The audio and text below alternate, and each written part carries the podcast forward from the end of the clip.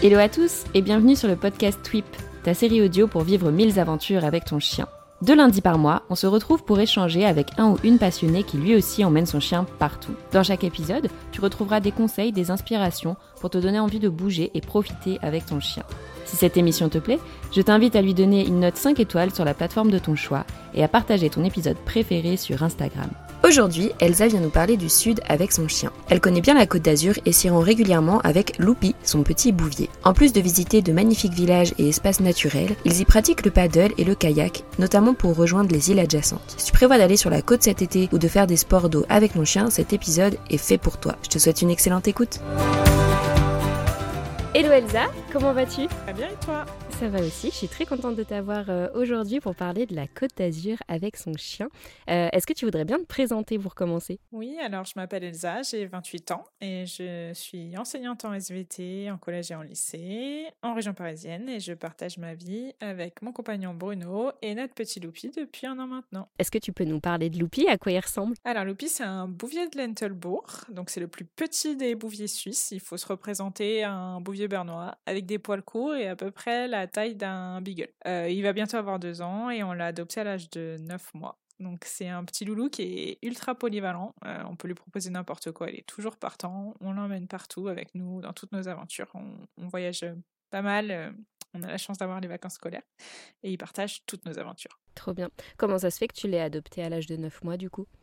Alors, nous, on voulait un chien depuis longtemps et euh, en fait, euh, on cherchait euh, une race ben, qui correspondait le mieux possible à notre mode de vie, sachant qu'on est très sportif et qu'on est beaucoup en vacances à gauche à droite avec notre famille. Et on voulait pas non plus un trop gros chien parce que bon, des personnes dans notre famille qui sont pas forcément à l'aise avec les très gros chiens et comme on est souvent chez eux, c'était important. Et une fois qu'on a eu fait un premier tri avec les races qui correspondaient à peu près à ces critères-là, on a eu un gros coup de cœur physique sur, euh, sur la race, euh, et puis notamment avec leurs beaux yeux dorés.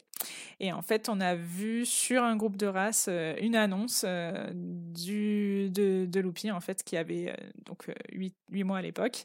Et on a vu ce, ce petit loulou qui avait des petits soucis avec les, les poules, et puis que la famille ne pouvait pas garder parce qu'il en avait mangé quelques-unes. Et à ce moment-là, en fait, on a pris contact avec la famille, on a beaucoup échangé, on a pris la voiture et puis euh, on est parti. Euh, on est parti à sa rencontre, on a traversé la France et puis ça a été vraiment un coup de cœur. Trop chou. Et du coup, il a toujours euh, une addiction aux poules?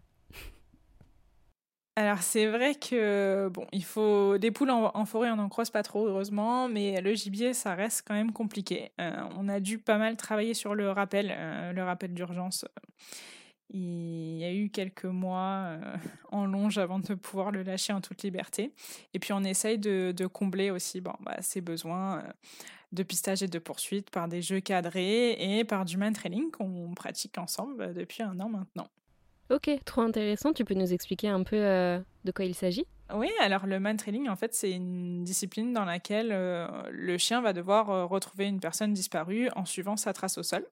Euh, à partir d'une odeur qu'on va lui donner. Donc ça peut être un objet odorant euh, de la personne qui est partie se cacher. Et en fait, euh, l'objectif, c'est que le chien ben, euh, récupèrent les odeurs de la personne pour suivre sa trace, alors soit en prenant les odeurs directement sur le sol, soit en récupérant mm, de l'odeur sur les supports, donc tout ce qui va être en hauteur, en relief, comme les feuilles, ou soit directement dans l'air. Et il faut en fait qu'ils jonglent sur ces trois moyens de prendre l'odeur euh, pour être le plus efficient possible, le plus efficace possible.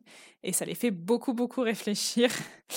Et ça les fatigue énormément. Donc, euh, Loupi, en général, après euh, deux pistes de man training, euh, on l'entend plus.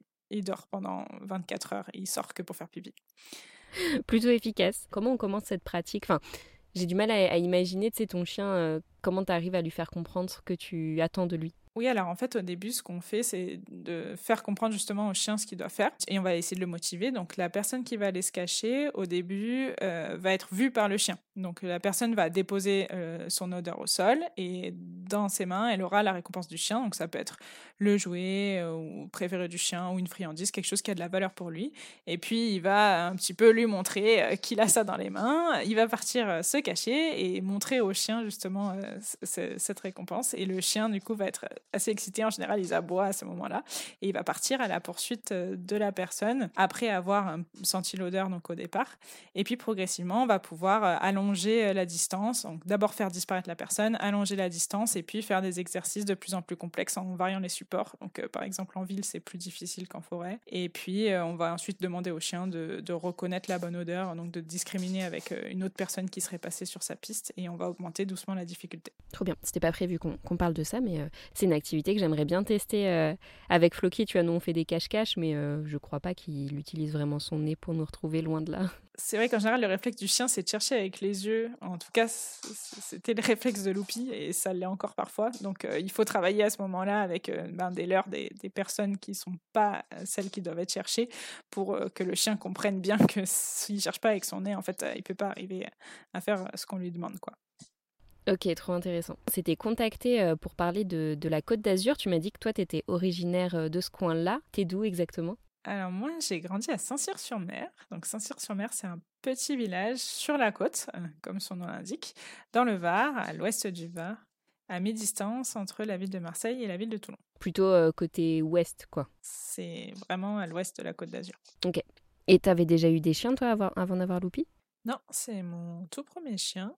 Euh, donc on s'est lancé dans l'aventure avec Loupi. Et euh, par contre, c'est vrai que j'ai des amis qui sont déjà venus dans le sud chez mes parents avec leurs chiens. Donc il y a quelques activités que j'avais déjà fait avec leur chien à elle. Mais voilà, c'est sûr c'est différent quand c'est notre propre chien. Ok, et alors tu trouves ça comment en termes d'accessibilité, la Côte d'Azur avec son chien? Alors, ça dépend pas mal des saisons. En fait, il faut savoir que globalement, hors haute saison, donc on va dire environ de mai à septembre, ça reste quand même assez accessible, même pour les spots très touristiques. La plupart des plages, en tout cas des plages de sable, sont interdites aux chiens dans le coin, mais en dehors de cette saison, il y a quand même une bonne tolérance. Par exemple, là, j'ai été au mois d'avril, à 18h sur la plage, vous voyez que des propriétaires de chiens sur la plage. Donc tant qu'il n'y a pas de touristes, que le sable euh, qui est retenu dans des filets et pas encore étalé euh, sur les plages, on peut quand même profiter assez librement. Je trouvais que c'était une thématique intéressante à aborder ensemble, vu que la Côte d'Azur, c'est quand même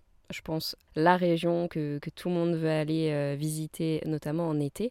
mais ce que je trouvais intéressant aussi d'aborder avec toi, c'était les activités qu'on pouvait y faire, que ce soit sur le littoral, mais aussi au niveau plutôt des terres, les visites, les randonnées, parce que tu m'as dit que c'est ce que tu faisais le plus aussi au final. Est-ce que tu veux bien nous parler de ça? Oui, alors, en fait, ce que je trouve super intéressant sur la Côte d'Azur, c'est qu'il y a la possibilité, déjà en termes de balade, d'avoir des, choses qui sont complètement différentes. Il y a des petits villages de caractère qui sont très sympas à visiter avec son chien en laisse. Je pense au village du Castellet, notamment, qui est à côté de chez moi. Il y a aussi des plages qui sont accessibles. Alors, souvent, ça va être des plages de galets, mais il y en a quelques-unes quand même. Il y a la plage de Port-d'Alon à Saint-Cyr, il y a une plage à Hier qui a été ouverte récemment pour les chiens, il y a une plage à la Seine, voilà, il y a quand même quelques plages qui sont libres pour nos, amis à poil.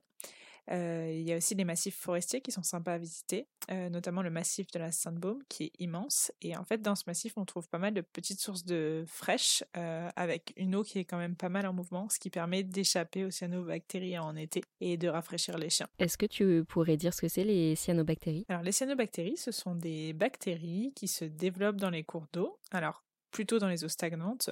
Euh, mais il peut aussi y en avoir dans les rivières et même dans la mer, malheureusement aussi. C'est des bactéries qui vont fabriquer des toxines. Donc il y a trois types de toxines euh, qui sont dangereuses pour le chien, qui peuvent être mortelles. Donc il faut vraiment être attentif et, vigilant à ça. Généralement, ça se manifeste par des eaux qui vont être très vertes, euh, un vert plutôt fluo. Et il y a un groupe sur Facebook qui recense les lieux qui sont touchés par les cyanobactéries. Ça s'appelle Cyanobactéries Alerte et ça peut être intéressant d'aller le consulter avant de se rendre sur un lieu pour, pour se rassurer. Ok, merci. Donc pour reprendre sur les différents endroits où on peut aller se promener, il y a aussi des parcs naturels qui sont accessibles aux chiens notamment le parc des Calanques, qui est magnifique et qui peut faire rêver pas mal de monde. Ça va être autour de Marseille, Cassis, principalement. C'est vraiment dans le coin où, mes parents habitent. Au niveau de la réglementation pour les chiens, c'est autorisé aux chiens. Après, il y a des petites informations un peu contradictoires qu'on peut trouver. Sur le site, il est écrit qu'ils doivent être en laisse. Par contre, quand on va sur les sites de balade, il a marqué que les chiens ne doivent pas être en divagation. Donc ça veut dire que le chien ne doit pas être à plus de 100 mètres de son propriétaire, qu'il doit être sous contrôle et visible. Euh, ça ne veut pas forcément dire que le chien doit être en laisse. Nous, on est allé plusieurs fois en laisse avec Loupi, enfin plusieurs fois en balade avec Loupi. On n'avait pas de laisse, la laisse était dans le sac au cas où. Il était en liberté, mais personne ne nous a rien dit, même si on a croisé les gardes du parc. Donc voilà il faut être prêt à s'adapter en fonction des remarques qu'on va avoir.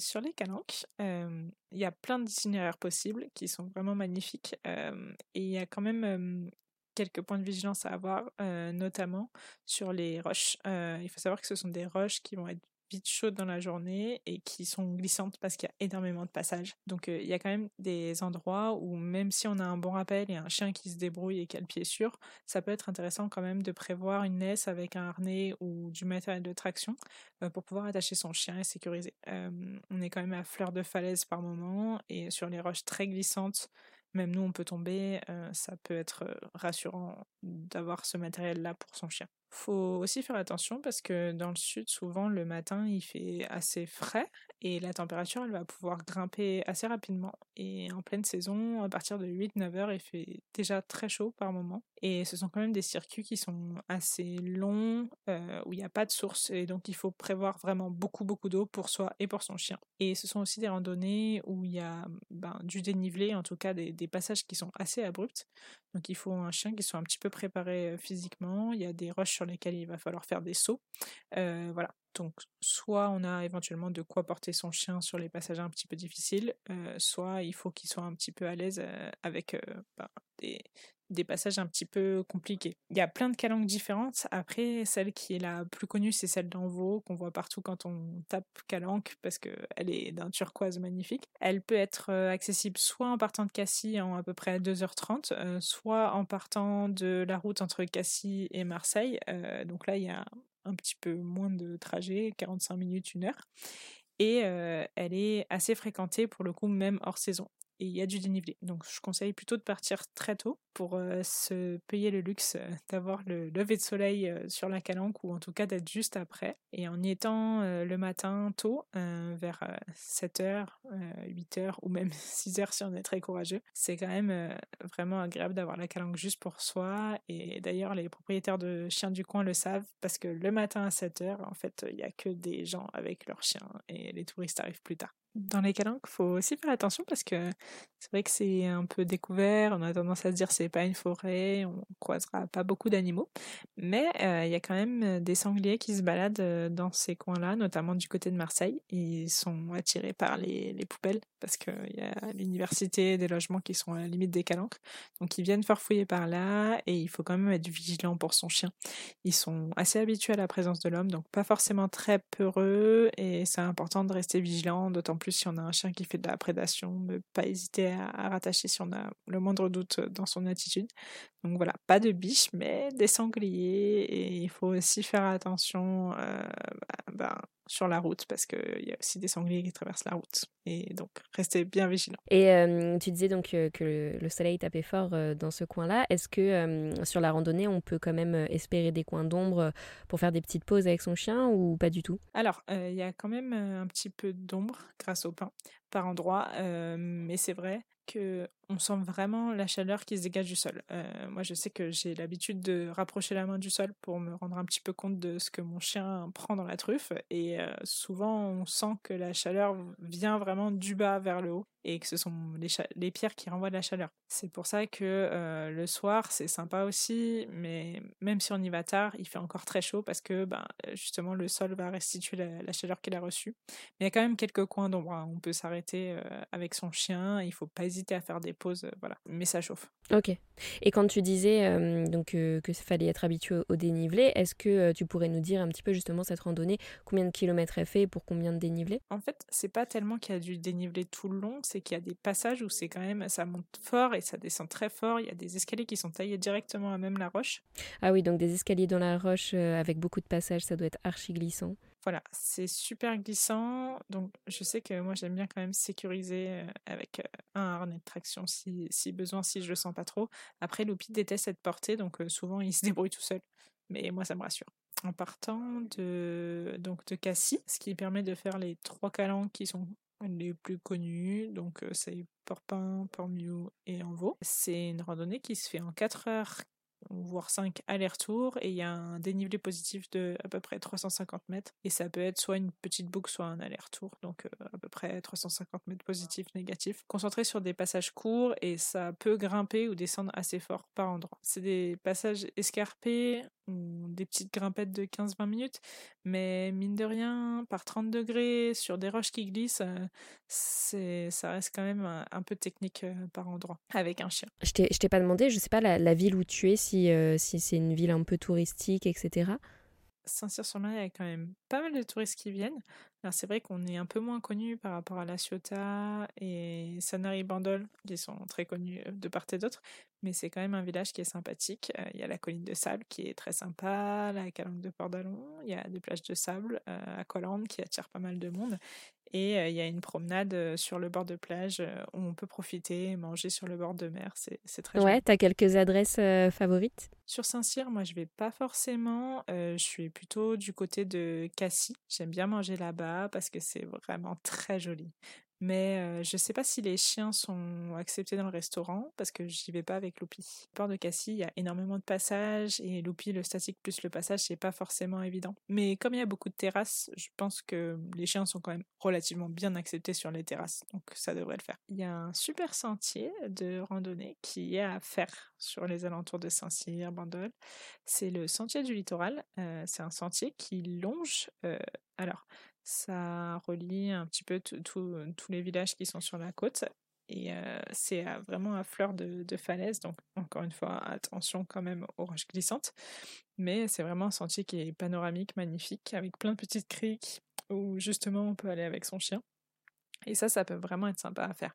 Donc on peut partir de, plein d'endroits différents sur ce sentier-là et, et c'est vraiment sympa à faire. Il y a aussi la pointe du Gaou, qui est un petit coin naturel super préservé, euh, accessible pour les chiens, mais par contre, cette fois-ci, il faut que les chiens soient tenus en laisse. Dernière petite chose un peu sympa et insolite à faire, c'est les îles. Il y a des îles qui sont accessibles aux chiens, et il y a l'île de Porquerolles notamment, qui est vraiment paradisiaque, qui est accessible en bateau depuis hier. Euh, donc c'est un spot qui s'appelle la Tour Fondue, où on peut prendre le bateau avec le chien. C'est gratuit pour le chien, à peu près 30 euros pour un adulte, et en une vingtaine de minutes environ, on arrive sur l'île, autorisé aux chiens, en laisse, mais par contre pour les plages, euh, voilà, les chiens sont pas autorisés. Après, il y a des petites tolérances quand on n'est pas en pleine journée. Il y a aussi l'île verte dans le parc euh, de la Ciotat, qui est accessible en bateau ou alors euh, en kayak ou en paddle pour les plus courageux. Trop bien. Et quand tu tires en bateau, tu, si tu as le permis bateau par exemple, tu peux louer un bateau et y aller directement? Oui, c'est possible d'y aller en louant un bateau directement. après, en pleine saison, il y a quand même pas mal de monde, c'est difficile de trouver une place. Je conseille donc d'y aller vraiment tôt pour trouver un spot sympa. Ce qui est vraiment intéressant, c'est qu'on peut accéder à des petites criques sur lesquelles on peut être vraiment seul avec son chien et ça c'est quand même vraiment un luxe. Ok, et donc là, pour le coup, les criques c'est plutôt accessible aux chiens? Oui, alors l'île verte, toutes les plages sont accessibles aux chiens.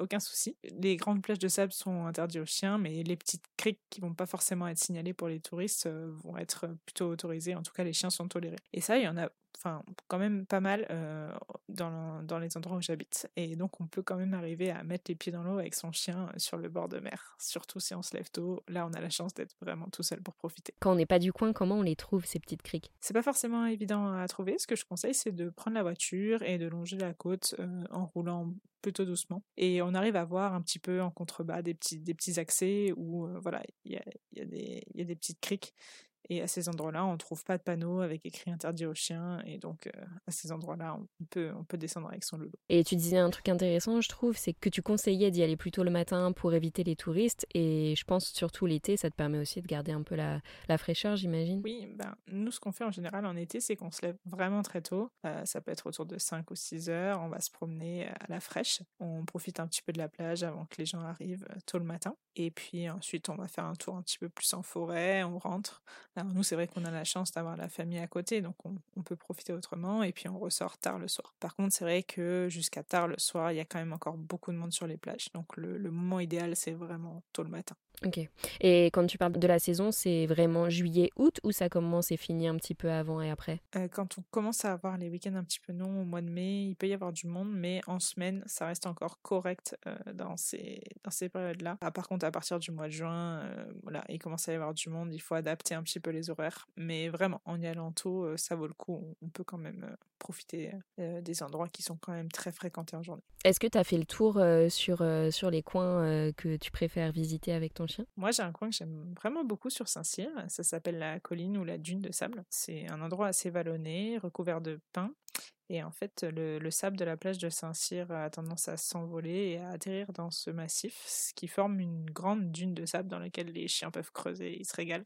C'est vraiment le spot pour tous les propriétaires de chiens. Euh, le matin à Saint-Cyr, à 7 heures, il y a des chiens partout. Euh, les paysages sont magnifiques, on a vue sur la mer et il y a même la possibilité, si on veut marcher un petit peu plus, de descendre jusqu'à une plage, donc la plage de Port d'Alon, et qui, elle, est totalement autorisée aux chiens. Donc c'est une, une plage de galets. Un coin vraiment sympa pour promener son chien tranquille un petit peu plus tôt, tu disais que euh, tu aimais bien te rendre sur euh, les îles euh, aux alentours, que tu peux visiter donc en bateau, mais aussi en kayak ou en paddle pour les plus aventureux. Est-ce que c'est quelque chose que tu pratiques, toi? Oui, alors, avec Bruno, on faisait déjà pas mal de sports de plein air, dont du kayak et du paddle, et on s'est dit qu'on allait essayer avec lui. Et en fait, les, les, fois où on en a fait, ça a très bien fonctionné. On a même pu aller jusqu'à l'île verte euh, avec lui en kayak, et c'est un, un, chouette souvenir pour nous. Ok. Et comment t'as fait pour, euh, pour lui apprendre cette pratique? Euh, Ce qu'on a fait, nous on a la chance d'avoir notre matériel, mais c'est tout à fait possible de, de louer du matériel. Mais il faut penser à prévoir un créneau assez conséquent. Euh, déjà, on est parti très très tôt pour pouvoir se mettre à l'eau euh, tout seul. On a mis Loupi en, en, liberté sur la plage, on a sorti le matériel, on l'a laissé sentir, tourner autour. Et ensuite, pendant qu'on était en train de gonfler le kayak et puis ensuite le paddle, euh, j'ai commencé à lui faire faire un peu des exercices, monter, descendre, sauter par-dessus, s'asseoir, se coucher, redescendre. Le tout avec des friandises, histoire qu'il s'habitue un petit peu à la sensation sous les pattes et en même temps, pendant ce temps-là, le, le, kayak était posé sur la plage. Une fois qu'il était à l'aise avec ça, on a déplacé le kayak sur le bord de l'eau euh, pour qu'il commence à se rendre compte que ben, des fois quand on descend, en fait, euh, on peut être mouillé. Et on a recommencé un petit peu les mêmes exercices, monter, descendre, euh, s'asseoir. Et une fois que ça c'était bon, on a poussé le kayak dans l'eau pour qu'il commence à se rendre un peu compte de la sensation bah, des vagues, des mouvements de l'eau. Et on a recommencé, pareil, des petits exercices, sauter dans le kayak, descendre. Euh, en y allant tout doucement. Ensuite, euh, on a commencé à déplacer un petit peu le kayak en avant, en arrière, tourner, pour qu'il se rende compte un petit peu des sensations, mais en même temps qu'il ait la sécurité de se dire bon bah si je suis pas à l'aise, je peux descendre, sauter, j'ai encore pied, tout va bien. Et on a bien fait attention euh, aux signaux qu'il nous envoyait pour qu'il soit toujours à l'aise. ensuite, on a rajouté une étape où on est monté sur le kayak et on lui a montré les mouvements des pagaies. C'est vrai que c'est pas forcément évident d'avoir quelque chose qui passe au-dessus de sa tête pour le chien et qui le mouille, donc on a vraiment fait ça très doucement au bord de l'eau. Et une fois qu'il était OK avec ça, on est parti un petit peu plus au large. Pour la première fois, on s'était pas fixé d'objectif euh, de durée ou de destination. Le but, c'était vraiment de faire en sorte que ce soit agréable, un plaisir pour lui. On avait pris des friandises pour lui donner un petit peu au large si vraiment euh, il était un petit peu plus en difficulté et on a fait une expérience positive. Rapidement, on a fait demi-tour et puis ensuite, on a pu augmenter tout doucement la durée jusqu'à faire des, des, balades un petit peu plus longues. Et maintenant tout est ok. Ouais, maintenant tout est ok. Quand on sort le, le kayak, il sait, il sait très bien que ça va bien se passer. Trop bien. Et tu as un matériel spécifique pour euh, faire ce type d'activité avec lui? Alors, euh, nous, on a notre propre paddle et kayak qui sont gonflables tous les deux. Après, on n'a pas pris les premiers prix non plus parce qu'il faut que ça résiste un minimum aux, aux griffes euh, du chien. Donc c'est un kayak qui fait aussi les rivières. Après, pour Loupi, on a aussi un gilet de sauvetage euh, qui est indispensable à, nos yeux parce que même si c'est un bon nageur, euh, en fait, on n'est jamais à l'abri d'une chute euh, au large. Et en fait, même s'il aime beaucoup nager, il peut se fatiguer assez vite et pas forcément gérer son effort. Et c'est important aussi qu'il puisse bien flotter pour pas avaler d'eau salée. Donc pour nous, voilà, le gilet de sauvetage est indispensable.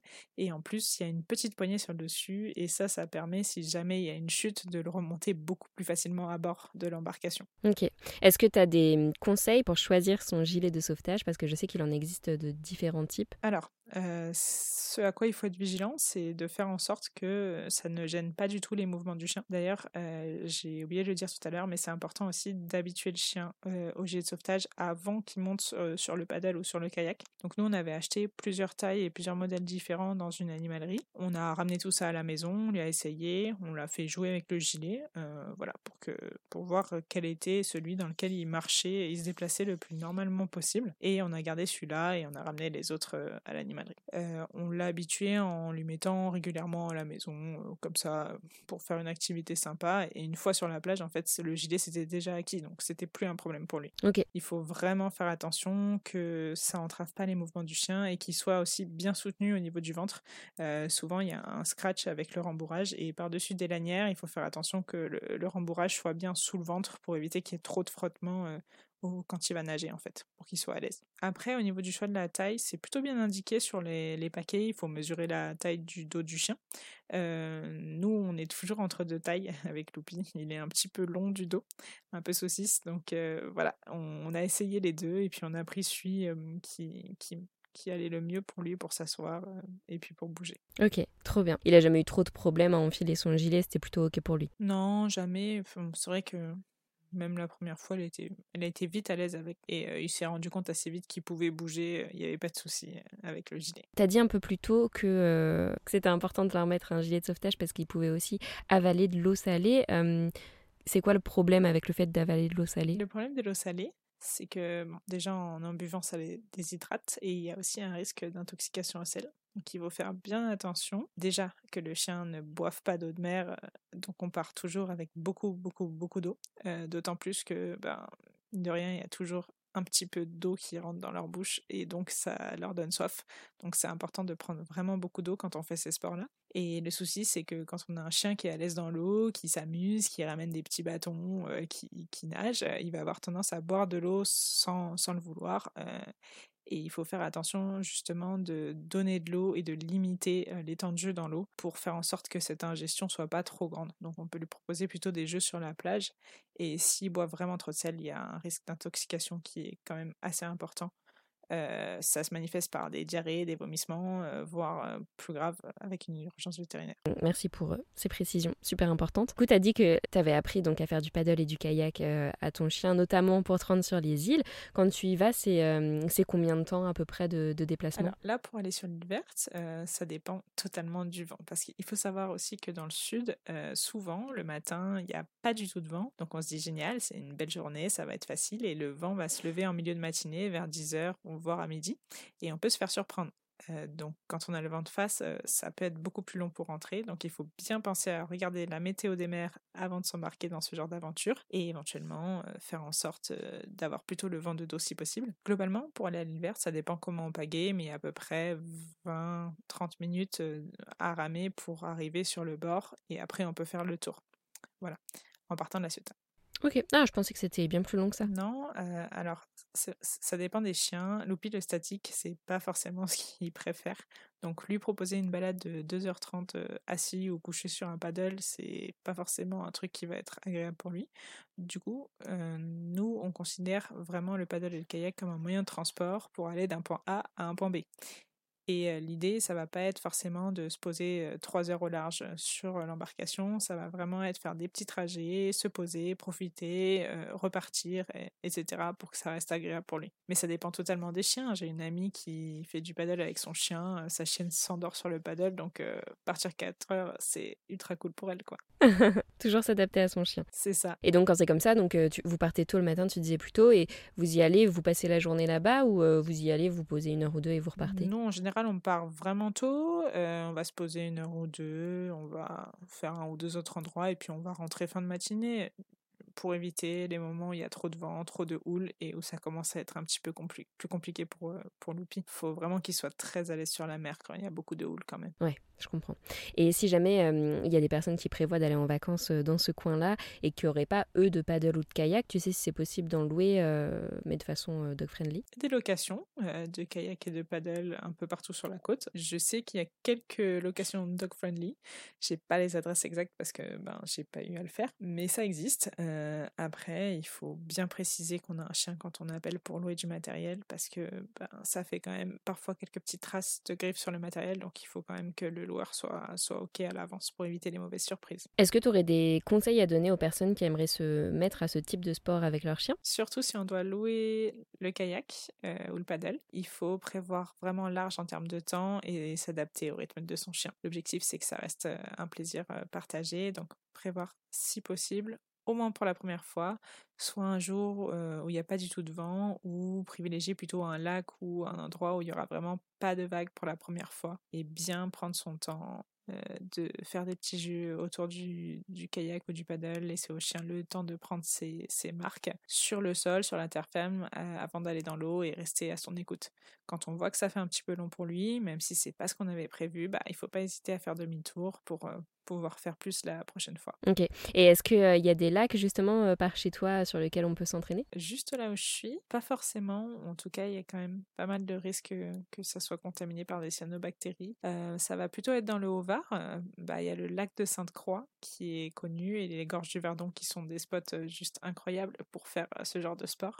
Là, pour le coup, il y a des locations dog-friendly, de pédalo, de bateau à moteur, de kayak, de paddle. Et pour le coup, c'est vraiment un super spot pour découvrir ces, sports avec son chien. Pour l'initiation au paddle, nous, on a eu la chance d'avoir une amie qui pratique régulièrement le paddle avec son chien. Et ça a été un vrai plus pour Loupi parce qu'en fait, le fait de voir un copain super à l'aise sur le paddle, il s'est complètement calqué sur son attitude et ça l'a vraiment aidé à se poser, à comprendre que ben il n'y avait pas de stress à avoir. C'est vrai qu'on a commencé par le kayak qui est quand même nettement plus stable et sécurisant pour le chien parce qu'il y a les boudins sur le côté. Et du coup, il était vraiment à l'aise assez rapidement. Et le paddle, euh, il était un petit peu surpris que ça bouge beaucoup comme ça.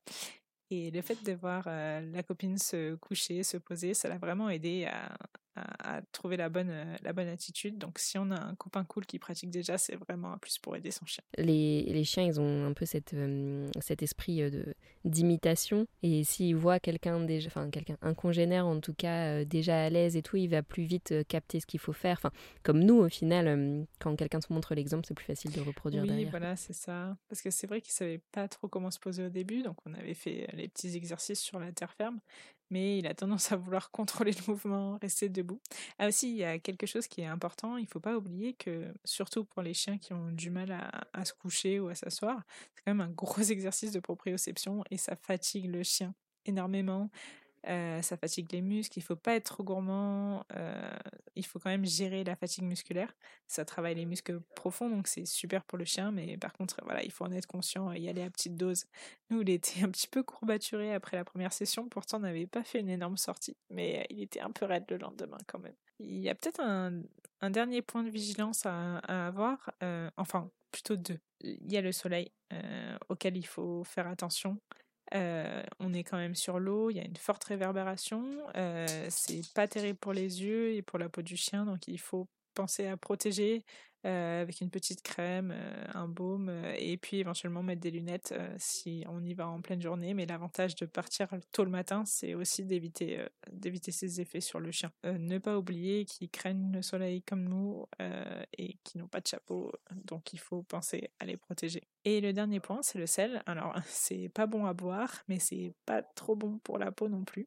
Quand on a fini la sortie, euh, paddle au kayak, euh, en général, c'est un petit peu la galère parce qu'il faut remballer tout le matériel qui est plein de sel et plein d'eau. Euh, donc, on protège la voiture et quand on rentre, euh, on rince le matériel, mais on rince surtout l'oupi parce que le sel sur la peau, c'est ça, ça peut notamment entre les doigts faire des crevasses si tous les jours il est dans l'eau salée et qu'on laisse sécher comme ça. Donc ce qu'on fait c'est qu'on rince bien pour les chiens qui, comme Loupi, aiment pas forcément le jet d'eau, qui sont pas très à l'aise, euh, nous, ce qu'on a fait, c'est qu'on a acheté une petite piscine. Pas forcément une piscine pour chiens, même une petite piscine pour enfants. Et on lui jette des jouets dans la piscine et ça lui permet de se rincer tout seul et d'avoir un moment agréable sans traumatisme du jet d'eau qui le met mal à l'aise. Donc on rince bien entre les doigts, sous les coussinets, on rince bien tout le corps et puis on n'hésite pas à hydrater les coussinets avec un petit baume euh, quand on peut. Ce qu'on fait aussi, quand on sait qu'on va rester longtemps dans le sud, c'est qu'on lui met du solipate pour euh, tanner un petit peu les coussinets. Parce que euh, le sol est quand même assez sec, irritant. Il y a les aiguilles de pin, il y a des roches qui sont parfois tranchantes, notamment dans les calanques. Euh, et c'est vrai que les coussinets sont quand même mis à rude épreuve, surtout si on fait des grosses balades. Et le sol peut vite être assez chaud, donc on tanne les coussinets euh, et on hydrate bien le soir euh, et on rince. Voilà, il y a quand même un petit peu d'entretien. Est-ce qu'il y a des sujets qu'on n'aurait pas encore abordés euh, que tu aurais aimé partager aux personnes qui nous écoutent? Ce qui est important aussi, c'est de vérifier régulièrement les réglementations, parce que c'est vrai qu'il y a eu pas mal d'abus sur les parcs naturels ces dernières années. Alors, pas par rapport aux, personnes qui ont des chiens, mais par rapport aux touristes en général. Et ils sont en train de durcir certaines règles. Par exemple, il y a des calanques dans lesquelles il faut réserver maintenant. Il y a des endroits qui étaient autrefois accessibles aux chiens qui ne sont plus. Donc il faut quand même vérifier régulièrement la réglementation sur le site euh, en ligne. En général, c'est plutôt, plutôt assez clair et accessible en termes d'information après, il faut faire attention aussi, il y a des moments où il y a des massifs qui peuvent être fermés à cause du vent pour le risque feu de forêt. Donc voilà, c'est important de vérifier quasiment au jour le jour sur le site des parcs nationaux. de, donc si le parc est ouvert ou fermé, parce qu'on peut être surpris, c'est un peu dommage de faire une heure de route, d'arriver au calanque et de se rendre compte que en fait c'est rouge et qu'on ne peut pas descendre parce qu'il y a trop de vent. Mmh, je comprends. Bah, merci pour ces précisions. Quand on n'est pas du coin, euh, ça peut être dur euh, tu vois, de s'imaginer tout ça et tout et de se dire bon bah tel jour je ferai ça, tel jour je ferai ça et en fait quand tu quand tu t'y rends bah non. Faudra changer de programme. Il faut être un petit peu souple sur ça parce que c'est vrai que le, le, le, vent, ça peut, ça peut être assez variable du jour au lendemain. Ça dépend vraiment donc de la météo. Faut, faut pas prévoir euh, de façon trop rigide euh, les visites dans les parcs naturels. Ils ont tendance à fermer au moindre risque parce qu'il y a eu des accidents, donc euh, ils prévoient. Ouais, ça, je pense que tout le monde est à peu près au courant euh, maintenant là-dessus avec tout ce qu'il y a eu ces dernières années. Si j'ai un dernier conseil à donner aux gens, c'est de s'inscrire sur les groupes de balade de la région. Moi, le coin dans lequel je suis, c'est le 83, donc le Var. Et en fait, sur ces groupes, il y a plein de spots pour les chiens, justement. Et ça permet aussi de demander un peu des informations jour le jour, euh, par exemple sur les cyanobactéries ou encore sur les chenilles processionnaires.